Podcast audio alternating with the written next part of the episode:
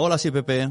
Hola, soy Noé. Y estás escuchando Cuando los niños duermen. Un podcast hecho por padres para padres. Bueno, Noé, ya era hora que grabáramos. Es que hemos tenido una temporada que entre confinamientos, COVID, gripes, bronquitis, pero ya paramos, ya, ya está, ya está, ya, estamos aquí, ya volvemos. ¿Con qué volvemos? Pues volvemos con Amaya, que está aquí con nosotros. Hola Amaya, ¿qué tal? Hola a todos, hola Pepe, hola Noemí, encantada de estar aquí. Nosotros también estamos encantados de que estés aquí con nosotros para hablar un poco sobre la disciplina juguetona, ¿no? Que le llamas tú. Sí, una de las cosas que yo intento enseñar a quien quiere, a quien lo necesita, es cómo utilizar el juego, el juego, las canciones, los cuentos, el sentido del humor, hacer el payaso en los momentos más difíciles para resolver esos nudos con los que nos encontramos todos los días con los niños.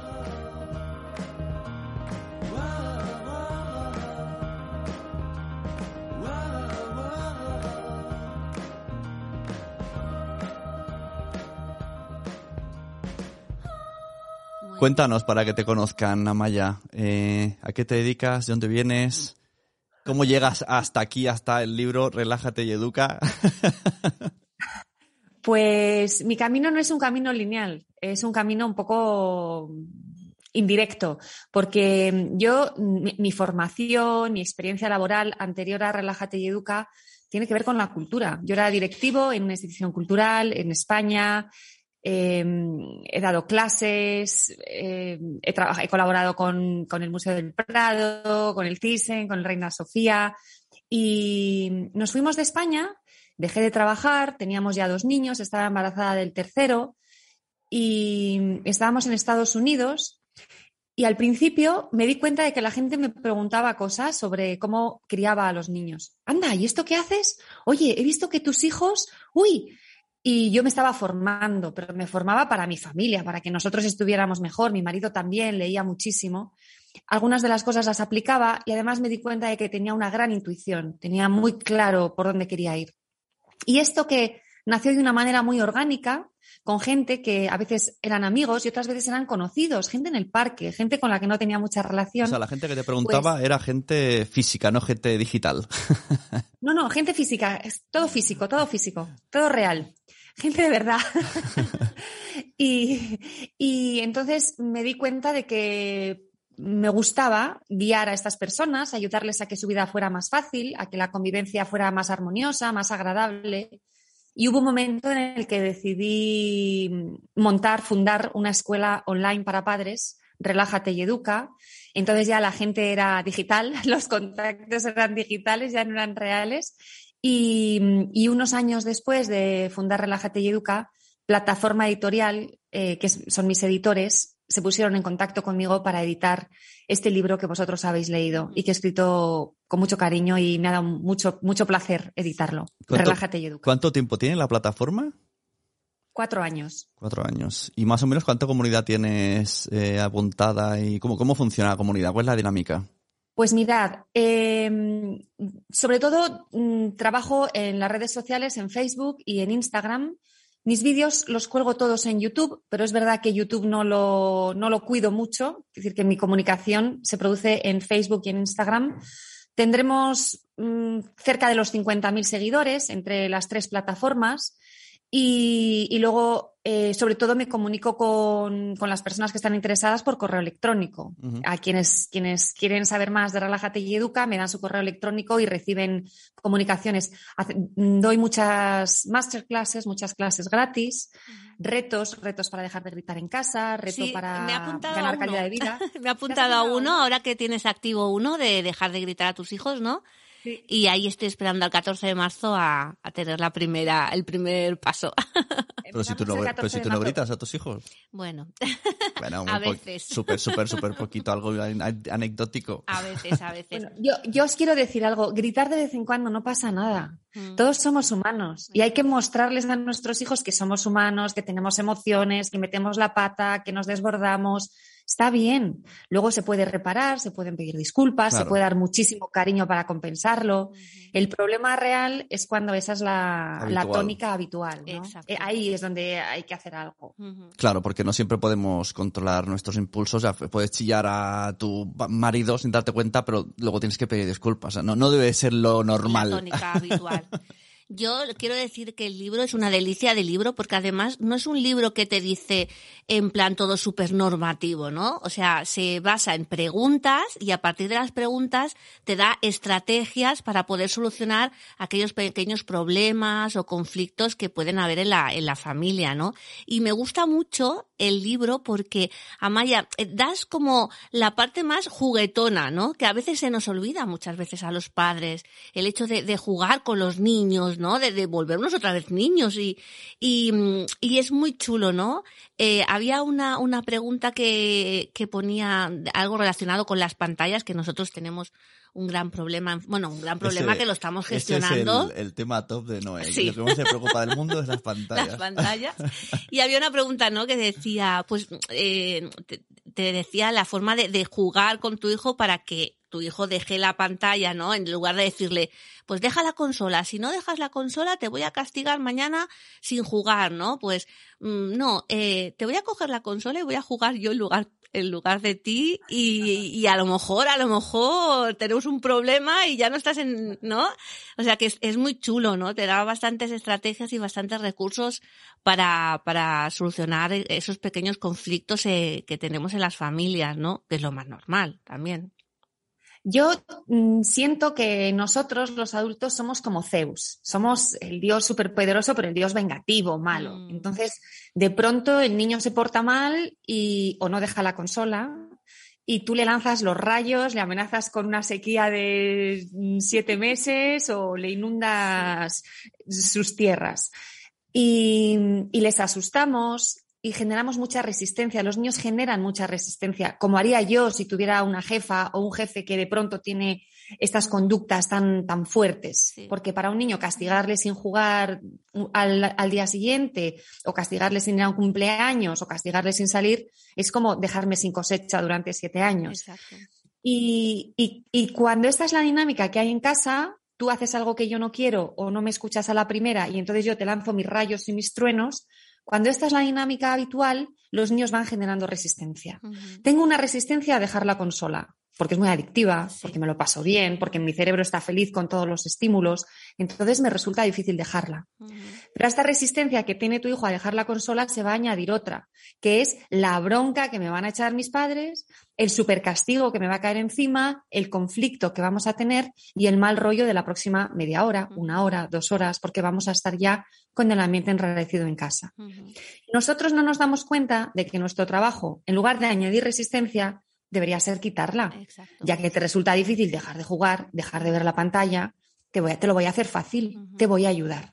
Entonces, sí, amenazarles, entre comillas, con voy a coger yo tu usuario, voy a jugar yo, o si no la dejas ahora, me voy a sentar contigo y te voy a dar 50 besos, a lo mejor es, no, no quiero tus besos, dejo el juego y, ese momento tan difícil es un poco más sencillo. Claro, es la educación desde el buen rollo, ¿no? No siempre desde el castigo, desde, desde quejarnos, ¿no? Porque sí que hay temporadas que, que, que, las relaciones en familia fluyen, ¿no? Pero hay otras temporadas que son más duras. Entonces, claro, si encima son duras y encima estás tú ahí machacando a tus pobres niños, yo pienso, madre mía, pobrecitos, ¿no? Que suficiente tienen ellos con seguir evolucionando y seguir creciendo, ¿no? No, no, a mí me ha gustado mucho. La verdad es que lo recomiendo, lo recomiendo, lo recomiendo completamente. Ayer, decías lo de cantar para las cosas y me acordaba cuando, ah, cuando nuestros niños pequeños venían del cole con la canción, bueno, decían en catalán, a recollir, a recoger todos los juguetes. y yo decía, ¿y esto? Cuando hace cosas, canta. Es, es verdad, pero va bien, va bien, ¿no? Sí, sí. Una, una de las cosas que se hace muy bien con niños pequeños es, en lugar de darles la instrucción, venga niños a recoger, venga niños a lavarse las mm. manos, venga niños a poner la mesa, a lavarse los dientes, cantar la canción. La canción de recoger la mesa, la canción, como en el cole, de lavarse las manos, de recoger los juguetes. Y es muy sencillo, es siempre la misma canción, te la puedes inventar, cortita, y funciona de maravilla. Y no les das tantas instrucciones. Nosotros lo que hacemos es versionar canciones modernitas, ahora que está la de Encanto, por ejemplo, de No se habla de Bruno, pues ahora se lavan las manos, nos, nos, nos, ¿no? y vamos así versionando y es muy divertido y ellos se lo pasan genial. Pues ahí lo tenéis vosotros, ahí estáis usando la disciplina juguetona a tope, porque para algunas personas es intuitiva, le sale sola. Claro. Y a los que no les sale solo, lo bueno es que, la, que lo pueden provocar, lo pueden generar. Exacto. Y, es lo que decimos, ¿no? Nosotros no estamos acostumbrados a tratar así a los niños porque a lo mejor venimos de, de familias que son pues más tradicionales, ¿no? Más hechas a la antigua, ¿no? Más dictatoriales. Y entonces, claro, cuando haces estas cosas que te salen, porque dices, a mí no, no, me, no me gustaría educar a mis hijos como a lo mejor en algunas ocasiones me educaron a, a mí mis padres, que no quiero decir que lo hicieran mal, lo hicieron a su manera, ¿no? Pero sí que es verdad que te sale esta intuición de, de, jugar, de, de, de, querer acompañarlos, ¿no? En todo, en todo este proceso. Estamos en otro momento cultural. En la época de nuestros padres había un momento cultural donde la sociedad funcionaba de una manera y ahora estamos en un momento en el que privilegiamos los vínculos, queremos que la relación sea más cercana, más rica, queremos tener otro tipo de atmósfera en casa y mm, a veces hay mucha gente que no sabe hacerlo mm. porque no lo ha aprendido, nadie se lo ha enseñado. ¿Qué es lo que saben? Pues un sistema autoritario, pero con el que no están satisfechos. Mm. De hecho, yo en Relájate y Educa no solo pienso en los niños, hay pobres niños, ¿no? Con estas estrategias tan duras.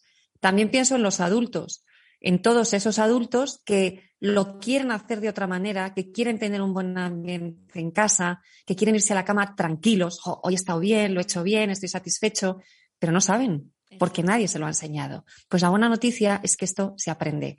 Tiene mucho que ver con la inteligencia emocional y la inteligencia emocional es como las mates, se aprende, dos más dos son cuatro, pues igual las emociones también se aprenden y tiene que ver con tener otras herramientas. Tu hijo no se lava los dientes y tú le castigas, esa es una herramienta, pero hay otras herramientas para acompañarle y que esta dificultad que tiene sea cada vez menos difícil y se aprende. Los padres, los adultos lo podemos aprender. Esto de dices, eh, relájate y educa, eh, entonces la base es relajarse, pero es que es muy fácil decirlo. ¿Cómo, cómo nos relajamos niños y mayores? Eh? Porque a veces estás, eh, estás ya en una, en una frasca en otra cosa, una batalla laboral y de repente te vienen con algo de, oye, me quiero comprar no sé qué consola y dices, no es el momento. Sí, sí, Entonces, ¿cómo hacemos los padres para relajarnos en entorno? Eh, porque yo, por ejemplo, trabajo en casa, entonces bajo cuatro escalones y ya estoy en la familia. Yo, a veces cuando bajo ya me meto en todo el follonaco y me dicen, es que vienes con mal humor. Digo, es que, es que ya vengo de arriba con mal humor. Entonces hay gente que, que ya se pasa una hora en el coche para calmarse de, caravana. Entonces, ¿cómo podemos los eh, adultos mm, relajarnos, eh, En, la familia? Porque al final, bueno. Yo creo que tú, Pepe, necesitas una comba justo a la salida de tu estudio y saltas 30 veces y luego ya bajas las claro, ya cansado. Oye, idea genial eso, ¿eh? O un saco de boxeo. en la zona Comanche. Te pones aquí en la puerta un saco de boxeo y ya. Claro, pero como siempre sales tarde, ¿no? Dices, bueno, pues no, quieres perder tiempo en quedarte aquí relajándote porque dices, me están esperando, ya, ya he llegado, ya he salido tarde, tengo que salir rápido. y te encuentras otro problema, paz. Pues mira, una de las cosas que, trabajamos en Relájate y Educa con, con, nuestros alumnos es precisamente a identificar este tipo de dificultades salgo tarde del trabajo, voy con estrés, no puedo em, generar una transición que favorezca la entrada en el entorno familiar. Bueno, pues entonces hay algo ahí que tenemos que cambiar. A lo mejor tienes que cerrar el ordenador o, lo que tú, o, irte de tu oficina o de la tienda o del sitio que gestiones cinco minutos antes y ser muy, muy estricto, muy responsable más que estricto con tus tiempos. ¿Por qué? Porque cinco minutos a lo mejor no es tanta diferencia, o diez no es tanta diferencia en el trabajo y va a marcar toda la diferencia en lo que te pasa cuando vas a llegar a casa. Y como sabemos que esta transición necesita un tiempo, ¿qué puedo hacer en ese tiempo que me estoy regalando? Pues el, saco de boxeo, la comba. Una de mis alumnas que trabajaba de cara al público en un aeropuerto con las reclamaciones de, de los pasajeros, que el avión se había retrasado, etcétera, y recibía muchísimo estrés, lo hacía muy bien, me decía, con mucha serenidad, con mucha tranquilidad. ¿Y pero qué pasaba cuando llegaba a casa? Que las ocho horas de trabajo que había estado guardándose dentro, ¡boom! salían. Entonces, esta mujer lo que decidimos que podía hacer y le podía ayudar era ponerse la música a tope en el trayecto del aeropuerto a casa y cantar como una loca. Entonces, el tráfico que también le afectaba, dejaba de afectarle tanto, cantaba y cuando llegaba a casa ya lo había soltado todo. Otros de mis alumnos lo que hacen es hacer un trayecto andando, dejar el coche más lejos del trabajo o, subirse en unas paradas del metro del autobús más lejos para poder andar un rato y soltar, soltar y luego llegar a casa de otra manera. O incluso pararse en el descansillo o en el portal y hacer 10 respiraciones antes de meter la llave en la puerta. Y si no nos cuidamos en el día a día, que es mm, prioritario no solo por los niños, sino también por nosotros, si no nos cuidamos en el día a día, es muy difícil poder estar relajados. Por eso yo siempre digo que cuidarse a uno mismo no es una opción, no es algo que puedas decir sí o no. No, no, no, es una responsabilidad. Es una responsabilidad por ti y por el conjunto de la familia, por la comunidad en la que estamos viviendo. Insisto, no solo por los niños, también por la pareja, si tienes pareja, importantísimo. Eh, me estoy repitiendo, pero es que me parece tan importante por nosotros mismos y por el grupo, porque somos una entidad como grupo. Entonces, cada una de estas personalidades, yo propia, yo como pareja, si tengo pareja, yo como madre y yo como miembro de un grupo, necesitamos cuidarnos. Mm. Y es una responsabilidad. El autocuidado es súper importante. Eh, para todo, ¿no? Porque si tú no estás bien, eh, yo por ejemplo soy profesora, ¿no? Y muchas veces cuando llego a clase, que los niños te lo notan, o sea, llegas a clase y estás con la energía un poquito más bajita, un poco más, bueno, sobre todo estos días también con todo lo que está pasando y tal, y los niños lo, lo notan, o sea, que, que te tienes que cuidar, tienes que eh, saber gestionar, saber relajarte, ¿no? Para, para poder cuidar a los demás, porque si no, no puedes cuidar a los demás. Yo lo que hago muchas veces es ponemos, cuando veo que hay mucho estrés en casa, ponemos una música que nos guste y nos ponemos a bailar y a cantar. Y eso les encanta. es fantástico. Nosotros también lo hacemos. Mm. Eso es genial. Es buenísimo. Y, otra de las cosas que yo recomiendo, porque en estas clases que ofrezco gratis, eh, muchas veces pregunto, ¿qué te gustaba hacer que ahora no haces? Pues a mí me encantaba ir a bailar, me lo dice mucha gente. Pero claro, ahora no pueden ir a bailar porque hay que tener a alguien que cuide a los niños, porque cuesta dinero, porque los sitios de bailar están cerrados con el COVID, por lo que sea. Pero es que no es necesario, no es necesario ir a un sitio a bailar, no es necesario que alguien cuide a los niños. Acuesta a tus niños y, ponte a bailar en la cocina. o ponte a bailar como hacéis vosotros, con los niños, los, claro, los sábados por la mañana, cuando quieras. Mm, se, puede, tienes que recuperar eso que te daba placer e incorporarlo a tu realidad, que no es la realidad que tenías con 20 años, es otra. Pero también en esta nueva realidad puedes tener momentos agradables que te carguen las pilas y que te permitan estar bien. A mí me encanta lo de bailar. es genial. Descargas una de, energía y de adrenalina que... Sí, al, final lo que se resume es que el problema eh, y las soluciones son de los padres, ¿no? Porque mucha gente, ¿no? Cuando seguro que te va a los cursos y te vienen con el ¿qué puedo hacer para que el niño me haga caso, para que el niño se calme? Bueno, mm. pero es que el niño es niño y está creciendo y está viendo lo de alrededor. Al final es, tendría que ser un poco, ¿qué tengo que hacer para calmarme, para, para relajarme? y no se va, ¿no? ¿Se te va la gente con, en primera persona o siempre...? Bueno, lo que está claro es que el cambio empieza en uno mismo. Y yo tengo comprobadísimo mi experiencia personal mía, pero también con los cientos de alumnos que han pasado por Relájate y Educa, que cuando el adulto empieza a hacer las cosas de otra manera, la dinámica en casa se transforma. Nosotros recibimos a diario mensajes de alumnos diciendo, Amaya, es que ahora recogen. Amaya, es que estamos de buen rollo. Amaya, es que las cosas son mucho más fáciles ahora. Amaya, es que estoy mejor con mi pareja.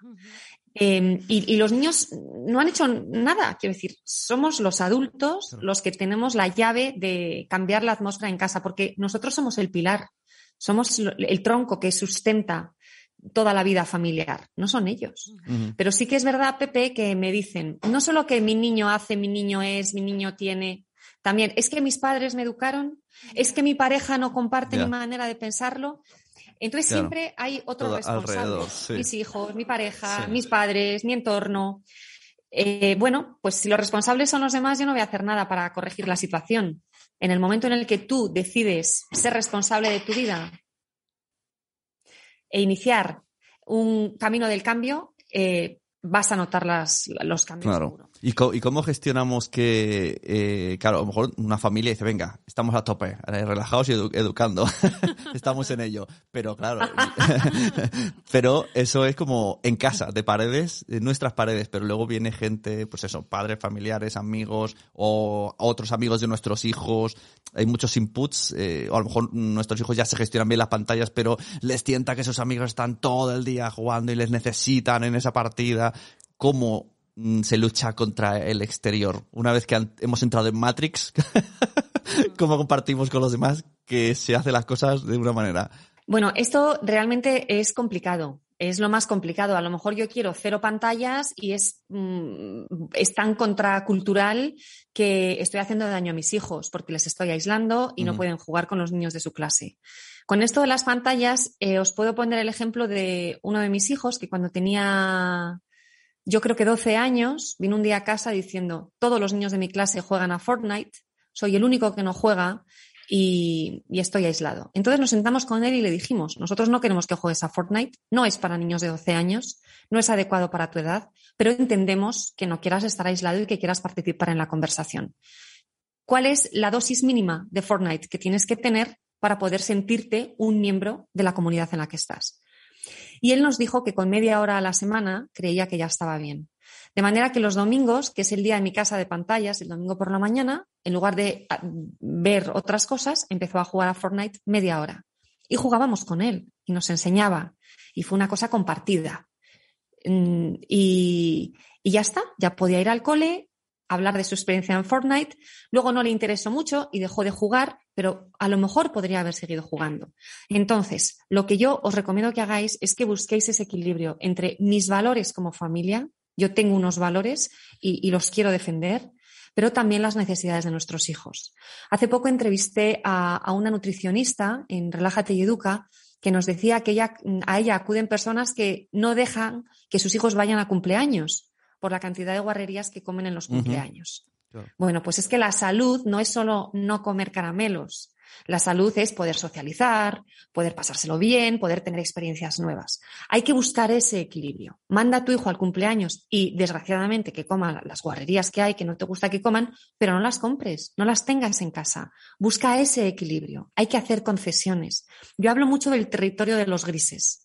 El territorio de los grises es el más feo, el más aburrido y el que menos nos gusta, pero es al que hay que tender. Las cosas no son exactamente como yo quiero, que no vean las pantallas, que no coman chucherías, ni exactamente como quiere mi entorno, que vean pantallas todo el rato y que comen chucherías sin parar. No, vamos a buscar un territorio intermedio, una zona de grises, donde yo estoy incómoda, donde el entorno está incómodo, pero todos sobrevivimos, seguimos adelante y podemos tener una vida equilibrada. Eso también supone que los padres estemos informados de todo. Es que esto de Fortnite que has dicho me ha tocado a tope. Sí, porque, justamente hoy hemos estado hablando esta mañana desayunando sobre este tema. Ayer, me llegó en, el, en la aplicación esta que tengo vinculada a la consola que se estaba instalando el Fortnite. Estaba en casa de mis padres.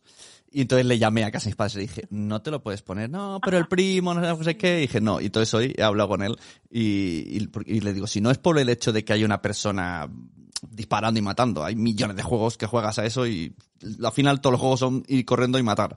digo, es por el tema de que está pensado de una manera eh, como una especie de casino, ¿no?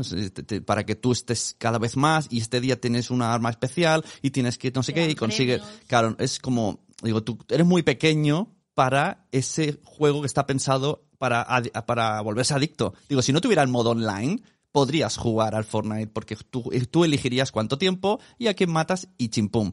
Y entonces él me ha dicho, pero es que yo lo que quiero es jugar con gente.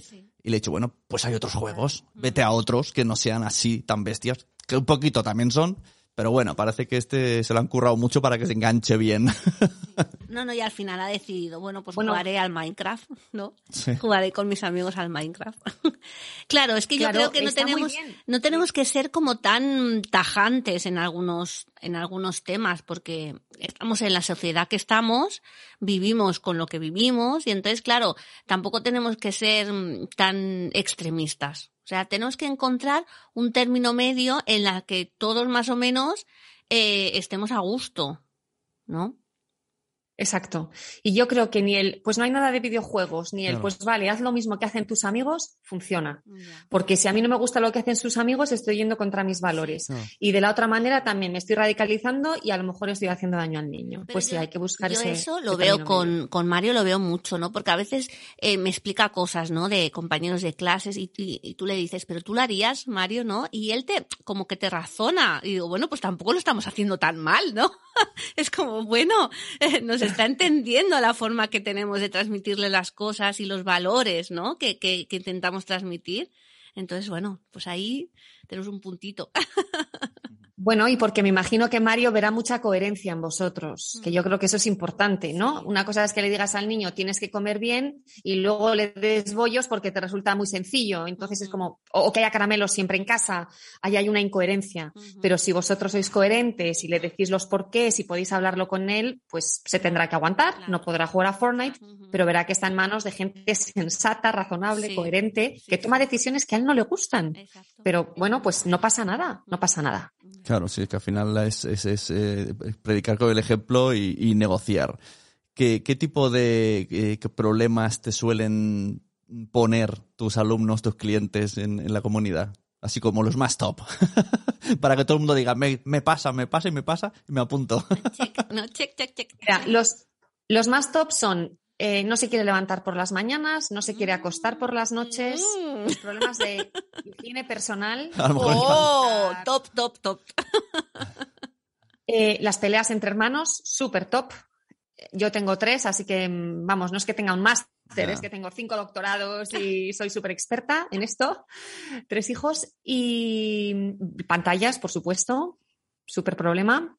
Y deberes también, la dificultad de hacer los deberes en casa, y también hay un problema que aparece mucho que es cuando cada uno de los dos progenitores ve las cosas de una manera. Mm. Y esto es, mm, genera mucha frustración en la persona que acude a mí, que es la persona que quiere cambiar y que quiere tener una, un tipo de educación distinto. Este tipo de, problemática yo veo que está pasando mucho desde el exterior, sin ser profesional ni tener tanto contacto con la gente, pero lo que yo veo con gente que está divorciada. Hay como unas incoherencias que los niños van loquísimos. Al final lo que hacen es como cambiar el chip de cuando, cuando estoy con uno. Con gente divorciada ocurre y entiendo que para los niños es un poco esquizofrénico porque es vivir dos mundos, ¿no? Tengo un mundo donde no puedo jugar a videojuegos, tengo otro mundo donde juego a videojuegos todo el día. todo lo que eso pasa, sí, total.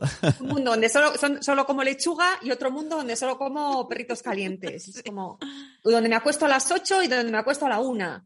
Em, bueno, yo aquí mm, pienso un poco lo mismo que decía antes. Yo puedo actuar en lo que puedo actuar. Si yo quiero que mi hijo Mm, coma bien, yo le voy a dar comida sana, aunque él proteste porque en, la otra casa come todo guarrerías.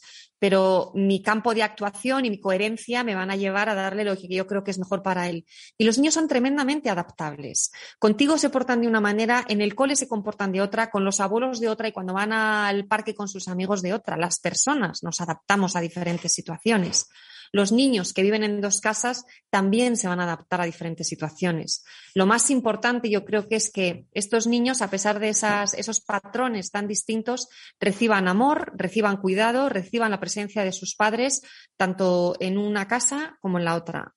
Y aquellos de vosotros que os gustaría que en la casa del otro las cosas fueran de otra manera y veis que no lo vais a cambiar, tirad la toalla, ocupaos de lo que aquellos en lo que podéis actuar y sobre lo que no podéis actuar, pues tened confianza, porque probablemente a vuestros hijos en el futuro les vaya bien. Claro, esto, esto a veces me pasa. Qué bien habla, ¿eh? Dios mío. se me han puesto los pelos con jarpia. A mis hijos les digo a veces, cuando ya no, no, sé, no sé qué defenderme, les digo, en el futuro agradeceréis esto. Exacto. O sea, cuando. Una vez nos pasó así de repente, que nos dice nuestro hijo, pues no me dice mi mejor amigo que en vacaciones solo ha jugado a la consola. Y le dije, ¿ves? ¿Y tú qué has hecho? Pues yo me he ido aquí, he hecho, no, que he ido con vosotros, digo, y, en, su, y cada, y cada día nos pedías la consola y te decíamos, no, vamos aquí, no, vamos allá. Y ahora te das cuenta que has, que has vivido. claro, No, y el hecho de, irte a, a dormir, ¿no? Y decir, qué, qué bien ha ido hoy, nos hemos reído, hemos cantado, hemos jugado también nos hemos peleado, pero bueno, lo hemos intentado solucionar, ¿no? Y, y, te vas a la cama con, ostras, qué bien, ¿no? En lugar de, estar siempre con castigos y con broncas y con problemas. O sea, es una satisfacción. Sí, porque mm, yo he aprendido algo que no sabía, pero al trabajar con gente he aprendido que las familias donde los adultos más castigan, más gritan, más chantajean y más amenazan son las familias donde los niños obedecen menos, se portan peor, te escuchan menos, usa la palabra que quieras. No es al revés, no es como el niño se porta muy mal, yo grito mucho. Mm. No, no, no. Como yo grito mucho, el niño se porta mal, porque hay un ambiente de tensión, de falta de vínculo, de falta de pertenencia, no hay equipo. Mm. Entonces, cuando no hay equipo, el niño se resiste y te planta batalla y cada cosa que le digas es una afrenta porque hay una tónica de hostilidad en la casa. En cambio, si hay buen rollo, si las cosas van bien, si como tú decías, cuando hay un conflicto, pues lo intentamos resolver de la mejor manera posible, eh, las cosas fluyen, las cosas van mucho mejor. Conflictos va a haber, está Hombre, y tanto, y tanto. más de una persona hay conflicto. Mm, y tanto. Es bueno que los haya, es bueno, pero hay que saber manejarlos. Exacto. Sí, sí, a mí me pasa mucho en el cole esto, ¿eh? Yo siempre, mm, no sé por qué, pero siempre tengo niños, mm, bueno, cada vez más, ¿eh? Niños muy movidos en las clases. Y mis clases son muy divertidas. Y una vez una madre me vino y me dijo, pero tú no castigas. Digo, Uy. Digo, no, yo no castigo, yo hablo con ¿En ellos. El cole, te preguntaban si no castigas en el cole. Sí, sí, sí, los padres, ¿eh? Tu macho, ¿no? Sí, sí. ¿Qué edades tienen tus niños? Pues mira, los, alumnos. ahora estoy en tercero de primaria. Ahora tienen ocho, ocho añitos. Es que suena, ¿cómo voy a competir con la profe que no castiga? Bueno, pero es que no, es que pero ¿cómo lo haces, ¿no? no está para castigar. Tienes 26 niños y ¿cómo lo haces? Pues bueno, pues intentamos sacarle a todo humor, ¿no? Intentamos, pues, pues lo, que dices, pues cantar. o intentamos hablar, ¿no? Que es lo, es sobre todo eso, ¿no? Eh, hablar con ellos y, intentar solucionar los problemas por ellos mismos, ¿no? Que además hay, eh, hay, una pregunta en tu libro que, que habla sobre esto de las peleas entre hermanos, ¿no?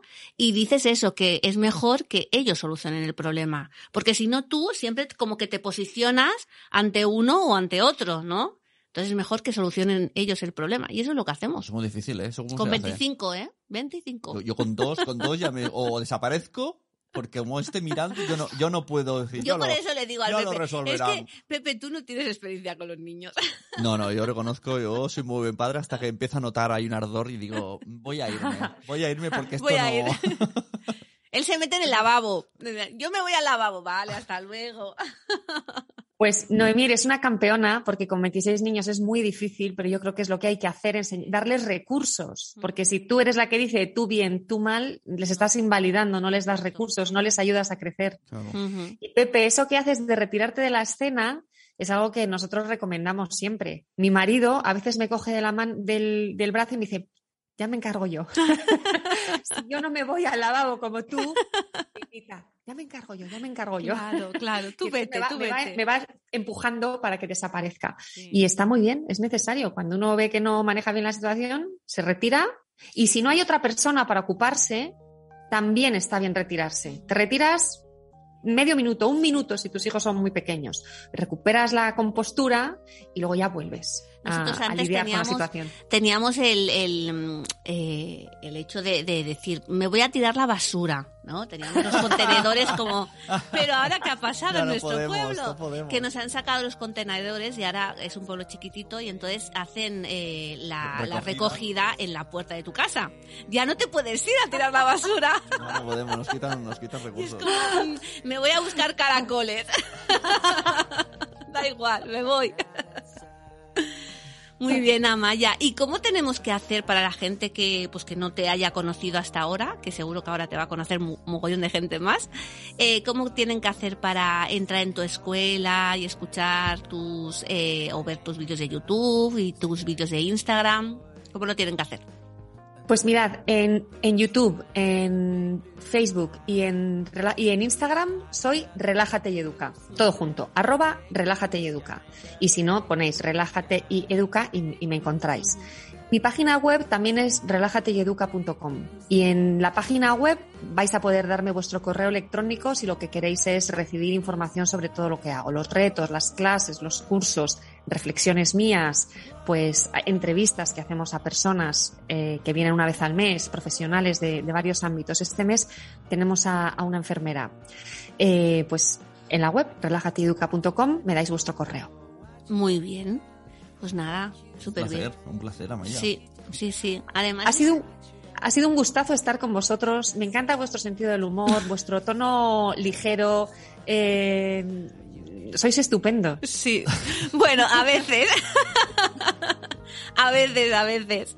A nosotros nos ha encantado que estuvieras con nosotros y, y nada, pues os, os... Ay, me he quedado en blanco ahora. Nos vemos. Nos vemos, nos vemos y que la podéis seguir a Maya en Relájate y Educa y, y, leer su libro que se llama así, Relájate y Educa, soluciones eficaces para los conflictos cotidianos de plataforma actual. Y nada, pues muchos días más así, Amaya, nos ha encantado que estéis con nosotros. ¿Y, qué canción, cómo cantarías una despedida? Adiós, adiós, nos vamos a despedir. Ah, muy bien. Adiós, adiós, nos vamos sí o sí. Mira qué bien. Estupendo, estupendo. Muy bien, me ha encantado. Me, la voy a coger cuando no se quieran ir de casa de los abuelos o alguna historia y vamos todos haciendo la conga. Muy, bien, pues nos vemos, muchas gracias. Pues muchísimas gracias por todo. Adiós, adiós a todos.